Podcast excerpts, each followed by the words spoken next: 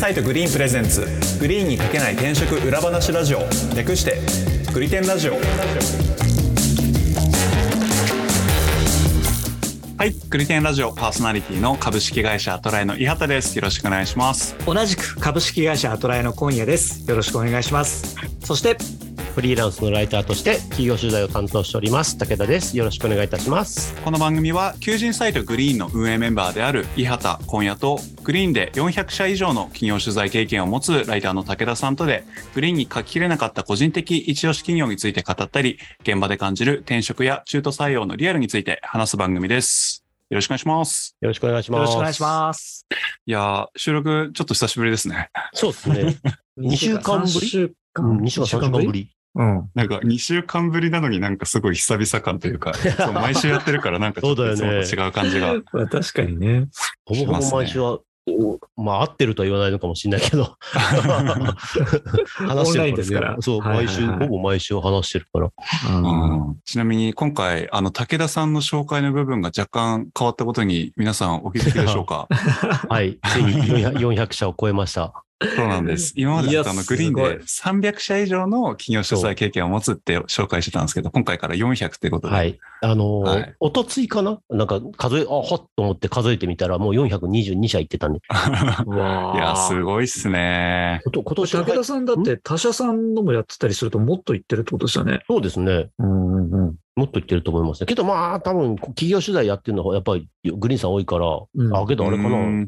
ん過去の媒体も含めたら多分もっとだろう。多分500は絶対超えてるんで。そうですよね。すいやー、ごい。すごいっすね。また結構すぐ500社以上って紹介にアップデートされるかもしれないですね。多分ね、もう422だったから、あと来年の中頃には。というか、今年なんかついにね、100社行きそうな勢いなんですよ。年間お。ー1年で。す1年で。年間100社行きそうな勢いで。ごいなー絶好調ですね、グリーンさん。いや、もうなんか私とか伊畑よりも多分グリーン掲載企業のこと知ってるんで。いや、それは間違いない。それは間違いないです。経済、経済企業についてはそうかもしれないね。確かに。うんそうなんですよ。全部チェックできてるわけじゃないんで、ここそうですね私とのそうなんですよね。そう、クライアントサポートね、人はね、やっぱりさすがに詳しいから全部してるけど、う。うんん。そうなんです。なんで今後も頑張っていろんな会社のいいところを聞いてこようかなと。ーちょっとよろしくお願いします。はい武田さんにかかってるんで。頑張ります。はい。はい。はい。で、今回なんですけど、はいはいあのーまあちょっとね、夏休みみたいな感じで先週ちょっとお休みさせていただいたんですけど、まあちょっと休み明けということで、あのーちょっとフリートークみたいな感じで、あの、ほいほいこの夏、またはこの夏休み、何してましたかっていうのを、ち。ょっとね、あの、それぞれ聞いてみたいなと思いまして、なるほど、なるほど。はい。ちょっとふわっとした感じで。いや、夏はドラマがありますからね、夏は。ないか、別に。えちなみに二人は夏休みは取ったんですか？あの、私は撮ったんです。取った。どれぐらい？うん。私は2週間撮らせていただきまして。あ、そうか、2週間か。そうっすよね。そうなんですよ。2週間丸々ちょっと休ませていただきました。え伊畑さんは？いや、いいですね。僕は撮ってないんですね。取ってないんだ。へえ。はい。あっという間に過ぎてしまいました。夏休みってアトライさん的にはどうなってんの？いや、もう自由ですね。好きにとっていいの？要するに有給とかも含めて、もう自分で仕事も調整してやりなさいみたいな形なの？そうですね。まあ、取り方としては、その、有給を使うっていうのと、あとう、んサバティカル3って言って、うん。あのー、3年勤めたら、1ヶ月、20営業日だったかな ?20 営業日、あの、休みが取れますよっていうのがあったりするので、そのどっちか使って取るって感じになる、うん。なりますけど、うん。いわゆる夏季休暇っていう形で休みはないん。だ。ないです。もう自由にいつ取ってもいい感じですね。うーん。で、うん。伊畑さん。は取らなかったと。そうですね。取らない、な何してずっと働いてたのああ、まあ、基本日中は働いて、うん。っ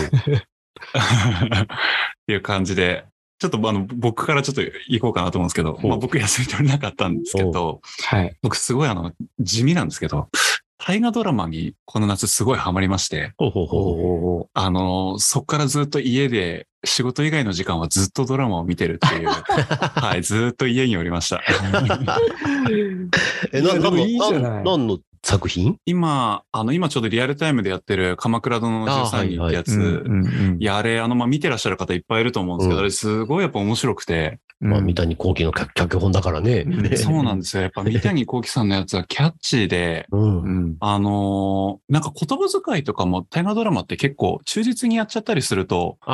昔の言葉だったりするんですけど、結構まあ今っぽい言葉でうん。やってくれてたり、あとはなんかキャスティングもすごいなんか役者さんのキャラに合ったキャスティングしてるからか、なんかすごい見やすいみたいな。はいはいはいはい。うんうんうん要するに役に合わせていかないってことね。そうですね。役者さんのうキャラクターをうまく活かして、その、あの、役を作っていくってイメージよね。そうなんですよね。で、どっから入って、で、僕リアルタイムで見てなくて、あの、面白いっていうのをなんとなくいろんなとこから聞いて、じゃあ見るかと思って NHK オンデマンドに入って、う。うんん。あの、早めに再生して一気に見るっていう感じで見てた感じです。また1.5倍で見てたんですか？1.5倍最初たトライしたんですけど、全然頭入んなくて、結局、あの、1.25倍でちょっとあの役者の方々にはすげえ申し訳ないんですけど、今、今時だね。今時ですよね。なんかね。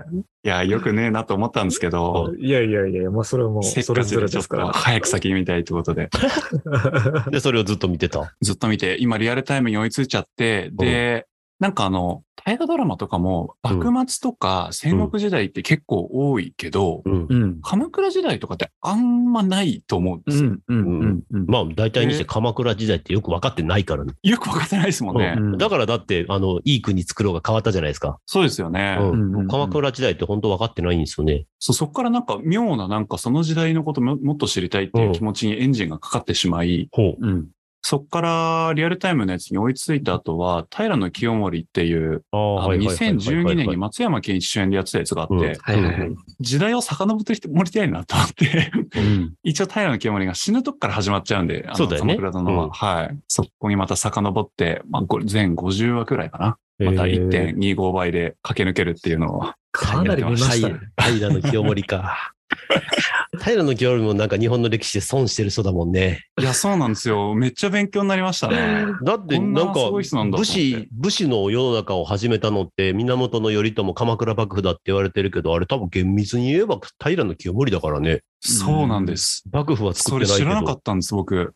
うんで、結、局源平で戦って先に平が勝ってるわけだからね、あれね。それに対するそうすか？そうだよ。平清盛、えっとね、源氏と、えっと、平家は、えっと、平清盛が天下取る前に、えっと、戦ってるんですよ。はいはいはいはい。で、平家が勝って、うん確かあれ半分平、平家、平家と源氏、源氏でなんか分裂しちゃって、うんうんうんで、平清盛の側が勝って、要するに、えっと、き朝廷の中でブイブイ言わしてっていう話になって、で、それから源頼朝なんかがやり返すっていう形なんですよね、あれ。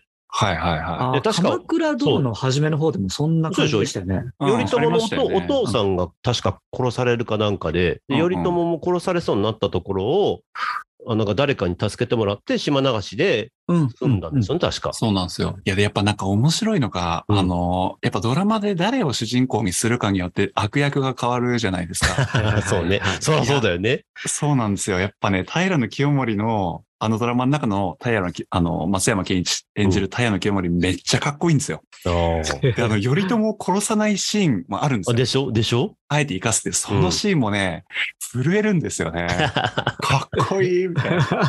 完全にハマってんじゃん。いや、やっぱりこういうの見て人って影響されるんだな、みたいな。あーけど一方でね、やっぱり大河ドラマとか歴史小説っていうのはね、あの歴史を歪めて伝えちゃうっていうのもあるからね。あると思います。いやまあめっちゃあると思います。ドラマ性をね、やっぱり取ると、ある程度歪んじゃうから。うんけどやっぱうなんけど絶対面白いよね、そっちの方がね。多少ドラマチックにした方がね。うん。で、なんか、す結局まあすごいハマって見た。ですけど、いやなんかぼ僕なんで今こんなこれ見てんだろうなってふと思った時があって、うん。で冷静に考えたんですけど、なんかすちょっと8月仕事結構しんどかった時期なんですよ。で、いや振り返って思ったのは、あれはなんかすごい長時間の現実逃避だったんだなって後からちょっと思って、やっぱあの大河ドラマってすごい、なんだろう、まあ人を生かすか殺すかみたいなそういうシーンあるじゃないですか。はいはいはい。そういうの見てると、ああ、お俺 俺の仕事全然楽だなって思えるというか。まあ人の生き死には関わらないから。そう、あ、全然なんか、これに比べて楽だな、みたいな。ここでなんかちょっと現実を相対化するみたいすごくいい作用でしたね、じゃあね。な。あ、いい作用でしたね。はうんい。すごいスッキリしましたね。なるほど。大河ドラマはす見るとスッキリするっていう、こういう効能もあるわけだね。すっきりしました。えーはい。っていう非常に長時間の現実逃避をした夏でございました。え、まだ今後、た大河ドラマ見ていく予定なの？次、ちょっと前のキリンが来るをちょっとまた見たいな。はい。僕見れてなかったんで、なるほどね。はい。面白いいって聞いたんで、はい面。白いです。見ました、見ました。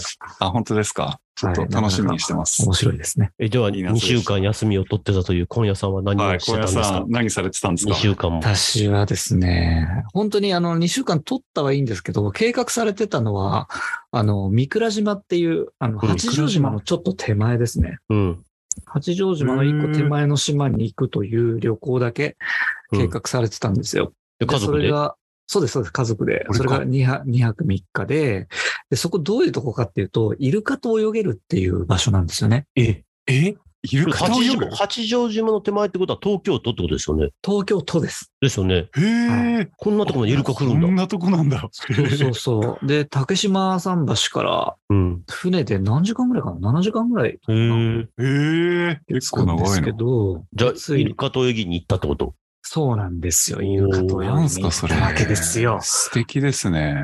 でもやっぱり行く前って、うんちょっとイメージしかなかったから、そのテレビで例えばイルカと泳いでるという方々がなんか人生観が変わったとかいう話を聞いたイメージがあ本当ですったか？ら、いや、俺もなんか、いや、本当に人生変わる7月、8月、かなり忙しかったんですよ、私も。うん、忙しそうでしたね。えー結構働いてて、このイルカと泳ぐことで全てこうスカッと、ストストレスも何もこう全部なくなることをイメージしていきましたね、私はね。はい。行ったんです楽しそうが、ですね。が、がえ？行ったんですが、ですが、あの、現地に着きますよねお。着いてかはいら、こ小舟でうん。連れてってくれるわけですよ。イルカのスポットまで。ああ、はいはいはいはい。で、行って、で、イルカが今来ますよっていうので、えーシュノーケリングで、あの、うん。飛び込んで、うん。はで待ってるとイルカの鳴き声が聞こえて、うんだんだん近づいてきてみたいな。え。で、もう、それをね、何回か、5、6回繰り返すんですね。小舟で1回ふ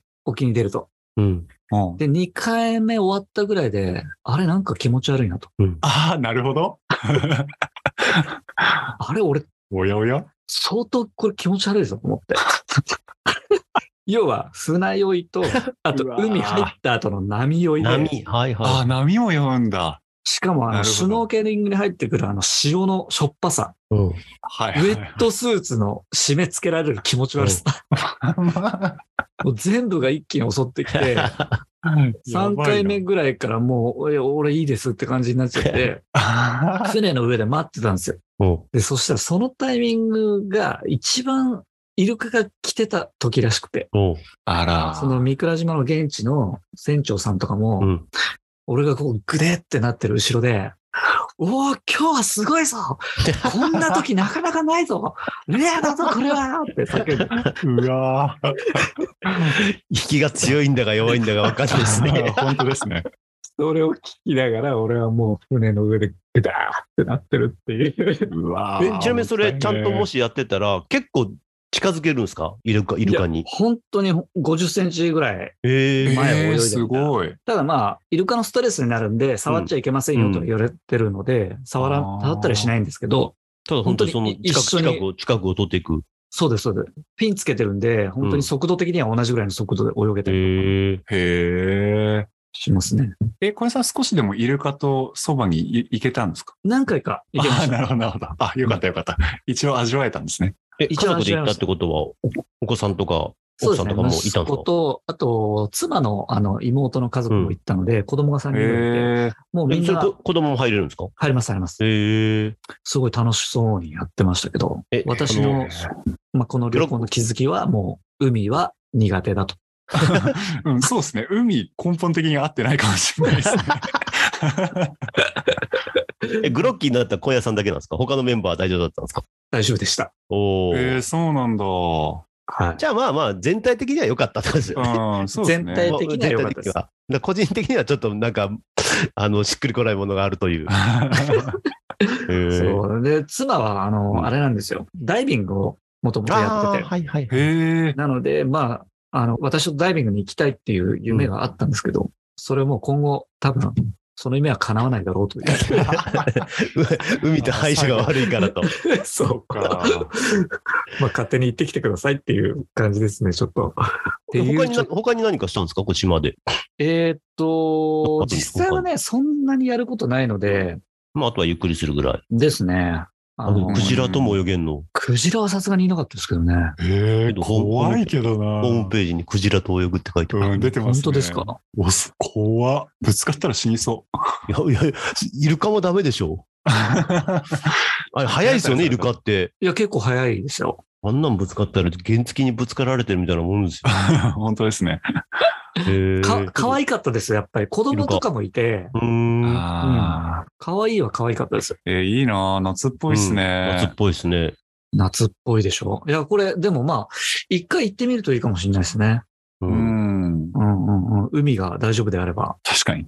俺酔いそう。もちょっと怪しい、怪しいんだよな、海な。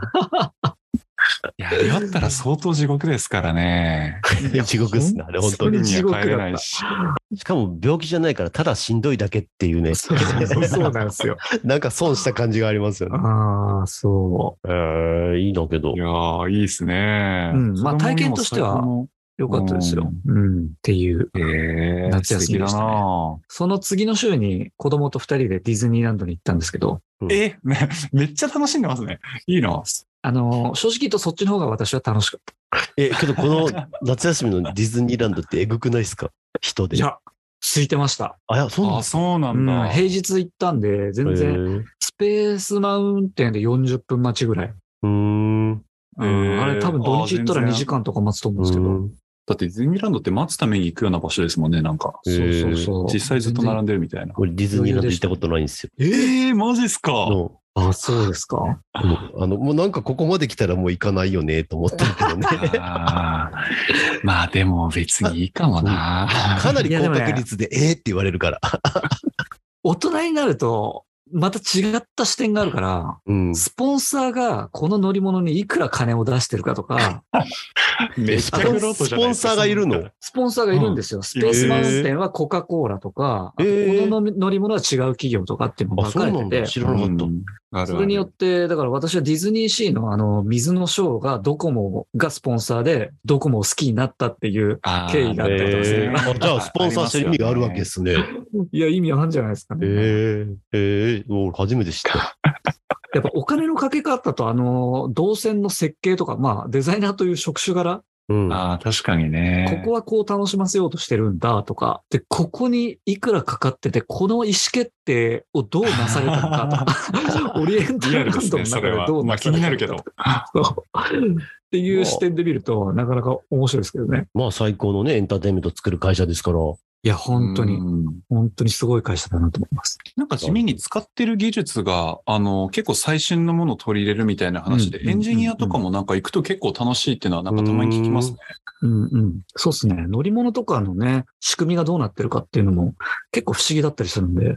うん。いうん。やでも確かにもう武田さんは行かない方がなんか話のネタとして、ね、もうここまで。もういいかもしれない。ブランディングとしては。か、逆にもう思いっきりディズニーランドを楽しんでるこのおっさんをコンテンツにするかどっちか。確かに。確かに。それはそれで面白いし、武田さんがなんかディズニーランドについて書いた記事とか読みたいですね。あご 50歳にして初めてのディズニーランドみたいなね。すごい真面目な分析記事とか書いてほしいですね。夢壊れんじゃん。夢のスポットなの。え、そんな武田さんは夏はどうしてたんですか、はい何されてたんですか？いや、俺は基本仕事です。あの、同じで別に夏休みってまあフリーランスだからないんで、あそうですよ休める日にね。休むみたいな感じで。うんで、結構夏休み、夏休み期間中ぐらいの前に、えーグリーンさんの案件ポンポンポンポンと入ってたんで、それをちょっと裁くのにずっと原稿書いてた感じですね。ただ、えっと、まあ、副業というかメインの仕事なのかよくわかんないけど、あの、同人誌のイベントをやってるんですね。はいはいはいはい。前話されてたやつですね。はあれの、えっと、イベントがちょうど、えー、13、14にあったんですよ。い。うんう。ん。で、えっと、大崎駅の南改札前に、えっと、東西を結ぶ自由通路というのがあるんですけど、はい。うんそこで毎年ね、コミケの期間中に、コミケわかります？コミコミックマーケットっていう同人誌の時代祭典。あの、なんだったっけ？えっと、世界で2番目に人が集まるって言われてるイベント。うん1位がなんかメッカのお祈りらしいんですけど、え、マジっすか？そうそうなんだ。っっていう、あの、ジョークがあるぐらい人が集まる、あの、イベントなんですけど、もう本当最盛期にはなんか、え1回のイベントで50万とか60万とか人集めちゃうようなすごイベントで、で、それあを、ーえっと、あそこでやってるんですよ。えっと、東京ビッグサイトで、うんああ、はい。ずっとねい、や、でかいな。夏と冬に。はい。ですごい人がたくさん来るわけですよ。で、はいその東京ビッグサイトへ行く通り道なんですよ、大崎駅って。臨海線で。そああ、うん。なるほど。そう。はいけど、誰も大崎に寄ってくれないっていうんで、え 年間100万人にスルーされる街っていうので、もうなんか、そこでイベントやって、コミコミケのおこおこぼれに預かろうみたいなイベントを大崎のその街の人たちがやってるんですよ。へえ、そんなのやってんだ。で、なんかコミケで、その、いろんなもん買うじゃないですか。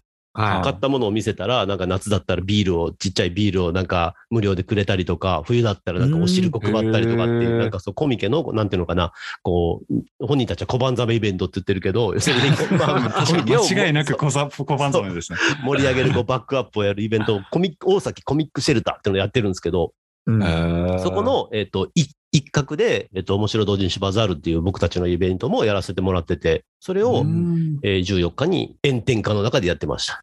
いやー、あ、外なんだ。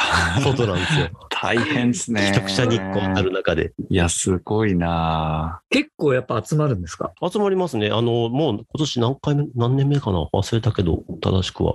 4年目か5年目かで、はい。はあの、面白同人誌バザールの1回目、池袋でやったんですけど、その時に、たまたま来場者で来てた人が、その大崎の関係者の人で、で、このイベントを大崎でやりたいって言って声かけてくれて、い。へえ、すごで、い。その大崎のそのコミックシェルターの中で、じゃあやりましょうって言っても、最初はどれぐらいかなその出店してくれる人が14、15ぐらいのそのスペースぐらいしかなかったところが、今回はもう80っていう全部もう満了になっちゃって、しかもへえ、すごい。2、3日で全部埋まっちゃって、へええ。すごい。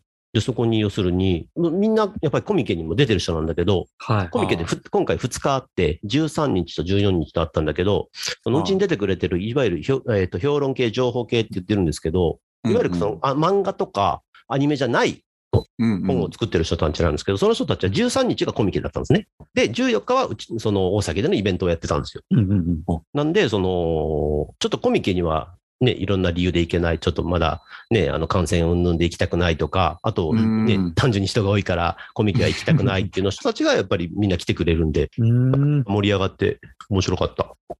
へえーいいですね。僕も前、あの、新宿開催の時に、あの、行って、あはいはい。あれは、えっ実と、東急ハンズね。はい。東急ハンズの時です。いや、めっちゃ面白かったです。人もかなり集まってたのと、なんだかんだ言って僕もあの見るだけのつもりが結局5冊くらい買って帰ったんですけど、そう、面白い。で、それを、あれ人集まりますよね。うんあれ集まるよ。で、今度また、えっと、9月に渋谷で、東急ハンズ渋谷店でやって、で、その後10月にそのまま町田店へ行って、で、11月の6日に、その、あの、面白同人誌バザールの、こう、一番のこうメインイベントである神田神保町でのあイベントがある。神田神保町が、だあー一番メインなんだ。いいですね。神保町、今回初めて、えっと、270スペース満了ですよ。へえ。人工町のど、どこでやるんですか？あのね、専修大学の近くに、ベルサール神保町っていうイベントホールがあるんですよ。はい。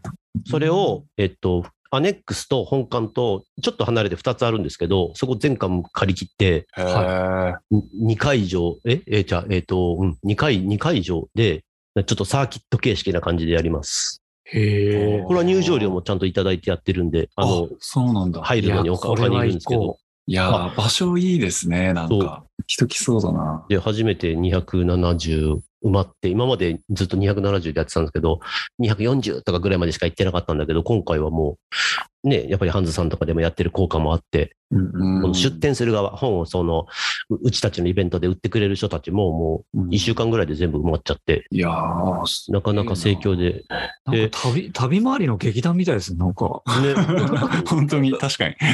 すごいな。興行してる感じですね。めちゃくちゃ面白いですよ、特に神保町は。うんめちゃくちゃなんかディープですようね。ん。あの、明らかに自分の世界っていうのが広がりますよ。いや、そうですね。あのそれで言うと本当に夏休みに、うん。の最後に一人だ、あの、一人だけの時間ちょっと一日もらって、はいえっと、銀座の東急ハンズ、あ、東急ハンズじゃないや、あの、蔦屋書店行った後に神保町のサウナにあ、行っはいたんですよね。で、神保町ってあんまり行ったことなくて、初めて降りたら本当に本屋さんばっかりで、すごいでしょ、あそこ。あんまり時間なくて回れなかったんですけど、なんか、いろいろ回ったら楽しそうだなって。神保町本当に一日時間潰せますよ。で、結構専門書店もあるんで、古本屋で。いはいはいはい。うんうん例えば歴史専門の本屋さんとか、うんうんうんで、なんか昔の雑誌ばっかり扱ってるところとか、はいはいはい。うんそういうのがいっぱいあるから、だから我々神保町でやってるのも本の聖地っていうのもありますけど、そのうんもともとやってた、やってた11月にやってたのって、同時期に、あのー、神保町のその古書街で大きい、あのー、なんつうのかな、イベントやってたんですよ。うん古本祭りっていう。うんはいはい。でもにもう20万人ぐらい全国から来る古本祭りをやってたんですけど、それに合わせてやってたんで、で、えっと、同じ日程で、えっと、神田カレーカレーグランプリっていうのもやってて、ああ、いいですね。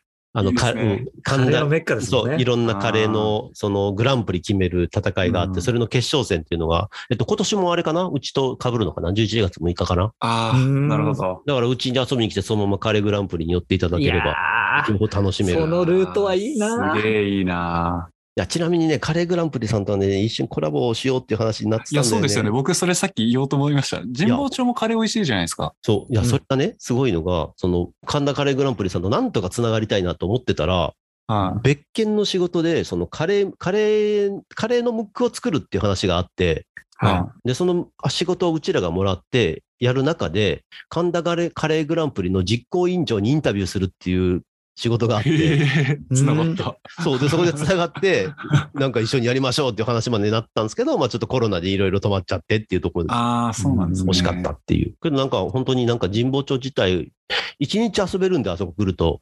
うん。だからぜひぜひ、よかったら11月6日来てくれると絶対面白いと思いますよ。うん。いやー、いいですね。一日遊べます、本当に。っていう、まあちょっと夏からはずれちゃったけど、まあ夏はそんなことをやってましたね。あと武さんでも本当なんかその、イベント運営めっちゃ楽しそうですね。まあ大変だけどね。えうんあの、すみません。前の、その、あの、面白同人バザールの話に戻っちゃうんですけど、武田さんってあれ出店してるやつって全部目通してるんですか？いや、通してない、通してない。ああ。通してないから。通してないから、むしろ、俺もあそこ歩きながら、おっていうのがいっぱい出てくるから面白い。あ、そうなんですへね。ーいや、あれ全部見てたら、これ、とめっちゃ大変なのと、とてつもないなんか雑学行為になるだろうなと。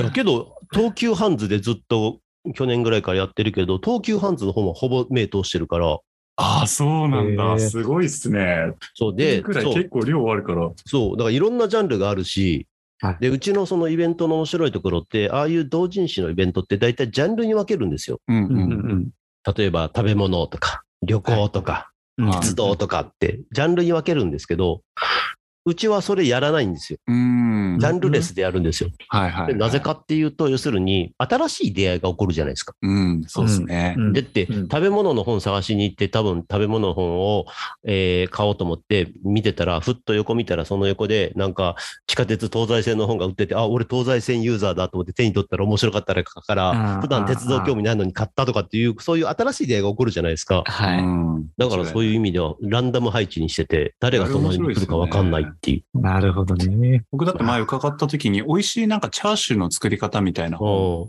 手に取って、ん。まあそのなんか視界に入るところに、あの、絹田クリニックさんっていう、ああ、はいはいはいはいはい。歯科ですよね。多分、歯医者さん、あ歯医者さんですよねそうです歯医者さんインインプラントの歯医者さんですよね、あれあ。の多分、あの、ググったら多分看板見たことあるうん。人いっぱいいるんですけど、その看板だけが集まったなんか謎の写真集みたいなやつがあって、え、あれね あるけどすごいですよ。もうなんかだ、ね。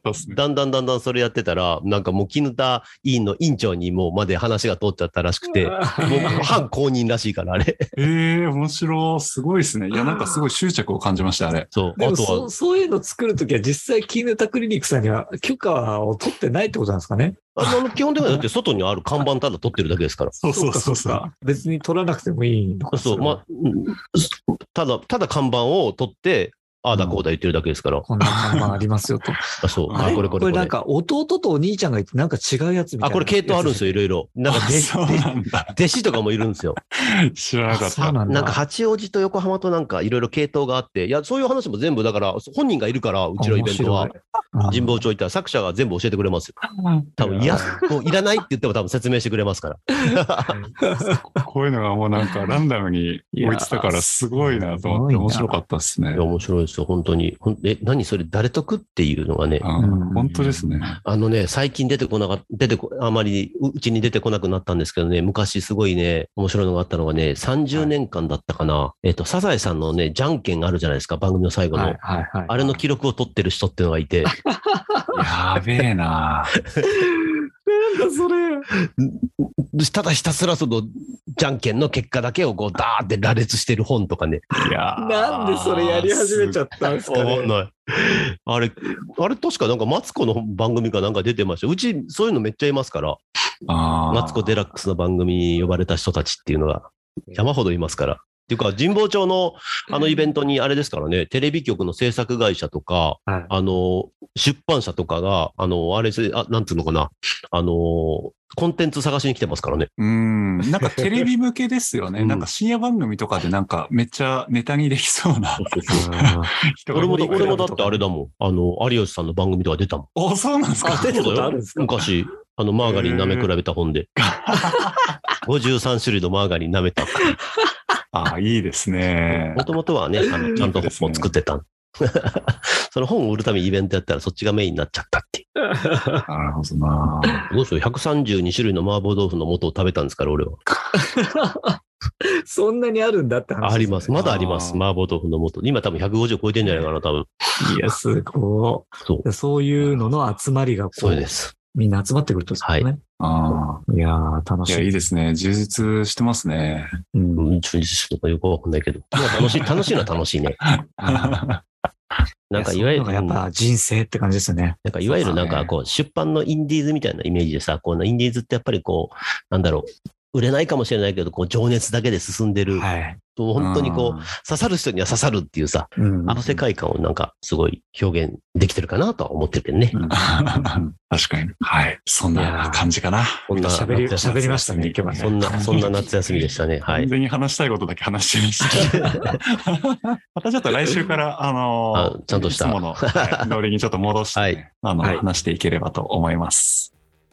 はい。クリテンラジオは毎週月曜日に最新エピソードをリリースしております。えーお使いの音声配信アプリにてチャンネル登録、フォローぜひよろしくお願いします。また、クリテンラジオ公式ツイッターでも発信しております。番組へのご感想、リクエストなどもお待ちしておりますので、気軽にリプいただけると嬉しいです。では今回は以上です。ありがとうございました。ありがとうございましたありがとうございまし。た。